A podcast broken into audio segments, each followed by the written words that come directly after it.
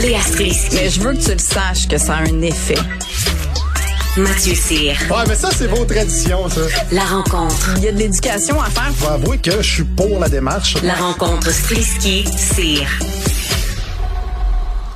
Salut à vous deux. Salut. Bon, est-ce que vous êtes en train de décrypter les tableaux là, envoyés euh, par les différentes régions sur euh, si oui ou pas on peut ou pas ou peut-être envoyer nos enfants dans les établissements scolaires? Je voyais le tableau décisionnel euh, de la Montérégie que partageait Thomas Gerbet un peu plus tôt. C'est un véritable foutoir, Léa. C'est comme si t'es pas à l'aise en diagramme, là, je pense que tu vas être encore là à 4 heures. Yo, pour vrai, ça m'a fait peur quand je l'ai vu. Je pense à mon frère qui habite à Boucherville et qui a un enfant en garderie et je me dis une chance qu'il était meilleur en maths que moi parce que moi, je regarde cette espèce de pizza d'informations avec des flèches et je prends peur. Mais des flèches qui vont dans Euh, tous les sens. Tu sais, c'est ça qui est, mais- qui sème la confusion. Là, je disais tantôt en joke, euh, on dirait un, tu sais, une affiche de stationnement sur le plateau. Là, tu sais, quand les flèches vont avant puis arrière, puis là, tu dis mais finalement, ce que ça dit, c'est que je peux pas me stationner jamais. Ben c'est un peu ça. Exactement. C'est vous pouvez jamais envoyer votre enfant à la garderie. En fait, c'est ça la conclusion de ce diagramme de l'enfer. Euh, c'est, on fait des blagues, mais ça reste quand même rendu là. Je pense qu'on en rit parce Non, que moi c'est ça que je disais. Moi, je suis rendue à rire. Le CV, le diagramme, c'est comme, c'est, c'est complètement hallucinant là ce qu'on vit. Mais sauf que ce qui est pas drôle, par exemple, c'est comment ils ont pelleté ça dans la cour des parents et des établissements et les CPE parce que tu sais, ça s'est fait quand même en douce. hein. on va se le dire qu'ils ont eu la conférence de presse puis après, à coup, deux jours plus tard, ils se sont mis à parler de ça. Euh, puis c'est un gros changement. Et, et puis je pense que pour les garderies, ça a été pire que pour les écoles parce que Non, pour les garderies, ils terrible. ont changé. Ah ben ils ont changé d'avis comme cinq, six fois. Pendant le moi j'ai eu Jannick Joly ici là qui est euh, propriétaire d'une garderie privée qui est venue m'expliquer que dans le temps des fêtes, elle ne savait plus du tout quoi faire, elle prenait des décisions, avait pas d'infos de la santé publique et j'ai eu Mathieu Lacombe euh, qui est venu m'expliquer là puis me dire ben on, on va avouer là qu'il y avait une espèce de flou euh, puis il reconnaissait que c'était pas clair et il me dit là on a donné des consignes et elles sont claires et là il me dit je commencerai pas à tout vous les détailler ici, je regrette un peu d'y avoir dit de pas me détailler parce qu'à la lueur Oui. des diagrammes que je vois là là euh, je ne sais pas monsieur. Lacombe là euh, euh, J'aurais peut-être besoin que vous veniez me l'expliquer là, parce que je ne comprends pas en quoi c'est Ben, clair. Ben non, puis on comprend pas quand garder les enfants en isolement ou pas. Puis tu sais, c'est quand même assez inquiétant parce que de un, les parents ont vitalement besoin des CPE pour travailler. On sait que c'est vraiment comme un service essentiel.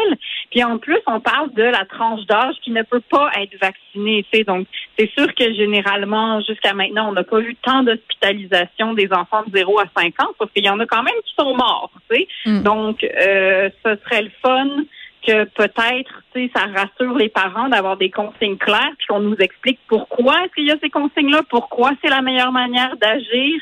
Puis j'ai l'impression que tout le monde, mais autant au primaire et au secondaire, en ce moment, on envoie un peu nos petits le matin en disant comme bon et bien. Ben, c'est advienne que pourra. pourra. Non, mais c'est Oui, ça. Puis ça. juste avant vous, je parlais avec Nathalie Granvaux euh, qui me disait, tu sais, concernant le fameux cinq jours, là, euh, on va voir, là, parce que Dr Tam là, dit euh, après dix jours, ça se peut que vous soyez toujours contagieux. Euh, on n'a pas de test rapide pour le secondaire, donc c'est vraiment ça, là, ça advienne que pourra. On n'a pas vraiment moyen de savoir si la personne est encore contagieuse après cinq jours. Ben non, c'est ça. Puis les, les tests, en plus, ils sont drôles parce qu'ils disent si votre enfant a un de ces symptômes-là, alors vous devez effectuer un test rapide. Si les tests sont disponibles, s'ils ne sont pas disponibles, alors vous devez vous isoler euh, selon le nombre de jours recommandés, mais ils ne donnent pas le nombre de jours. Tu sais, en tout cas, c'est un foutoir. Ben, regarde, je- on va-tu Prions. partir? Euh, partons du constat suivant, là. C'est à nous autres de prendre des décisions selon l'affaire qui s'appelle le gros bon sens, Mathieu. Oui. Ben, c'est un peu ça. Je trouve que c'est une belle euh, démonstration de perte de contrôle. Puis on dirait qu'on est dans la tête euh, du, euh, du ministère de la Santé euh, quand on voit toutes ces flèches-là, selon toutes les recommandations, puis qu'on sait plus où aller. Je trouve que ta- ta- ton- ton exemple de stationnement est excellent. J'ai déjà vu une pancarte de parking à Montréal. Il y avait un signe de no parking. Puis en dessous, c'était écrit sauf période interdite. ben, tu peux jamais te stationner. Jamais. C'est ça. Fait que c'est un petit peu ça, je trouve, quand je vois ça. Puis, comme vous dites, le, la Diane que pourra, c'est le cinq jours, c'est prouvé. euh, en tout cas, j'ai j'ai fait, j'ai suivi les conspirationnistes, puis j'ai fait du fait vos recherches. Oui. Puis, euh, T'es-tu allé donner de la bouffe à des personnes de en santé. situation d'itinérance avec eux autres, euh, Mathieu? Oui, c'est ça. Bon, puis qu'est-ce qu'ils t'ont dit? Il y a plusieurs experts de la santé qui disent que cinq jours, c'est beaucoup trop court. Puis c'est pas, on parle pas de gens qui sont des illuminés, euh, qui se touchent dans la face pour prouver que ça n'existe pas. On parle de, de, de, de scientifiques reconnus. Fait à partir de ce moment-là, je me dis, je je sais pas c'est quoi le plan de match euh, de, du, du ministère de la Santé, mais c'est visiblement très dur à suivre. Ben, le plan de match, euh, c'est de voir ce que ça va donner. Luc Boileau le dit. On va voir c'est quoi les résultats de l'ouverture de l'école puis de la fin du couvre-feu. Donc, le plan de match, et on attend. C'est ça le plan de match? C'est ça.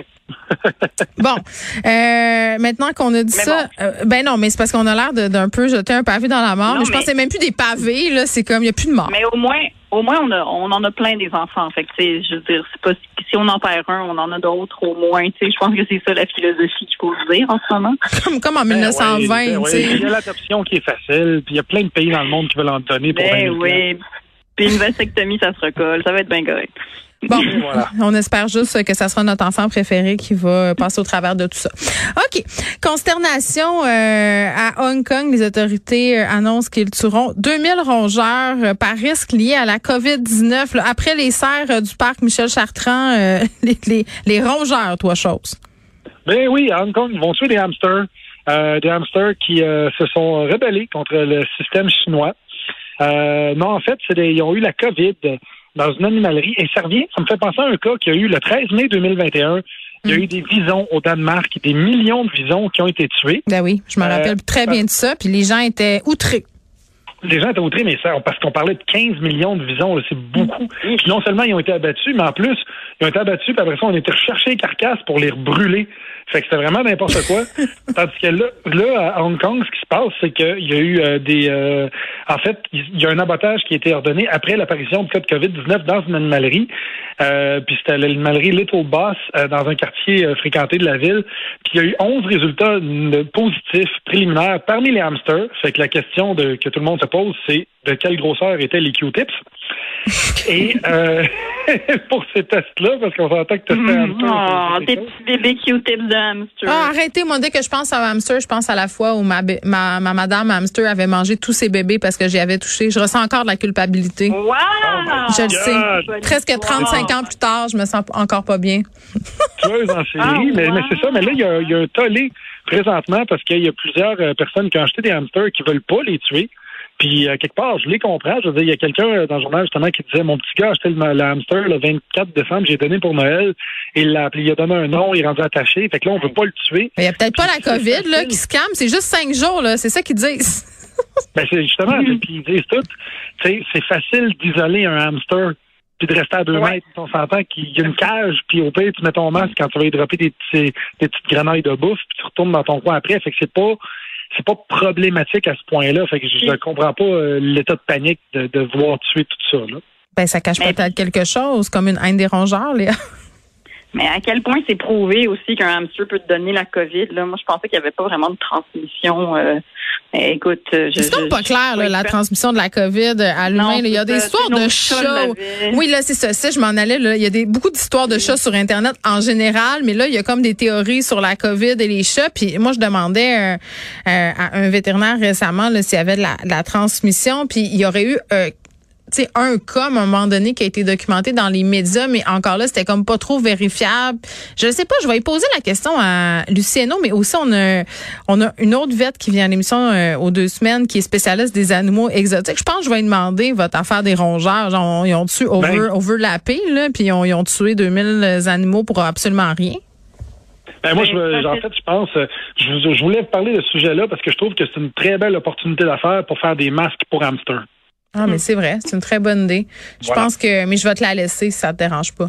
T'aimes pas la couture, Geneviève? Non, moi je suis euh, je sais pas, OK, essayez de battre ceci. Euh, nous, dans mon temps, là, jadis naguère, on avait un cours d'économie familiale. Je sais pas si vous vous en rappelez.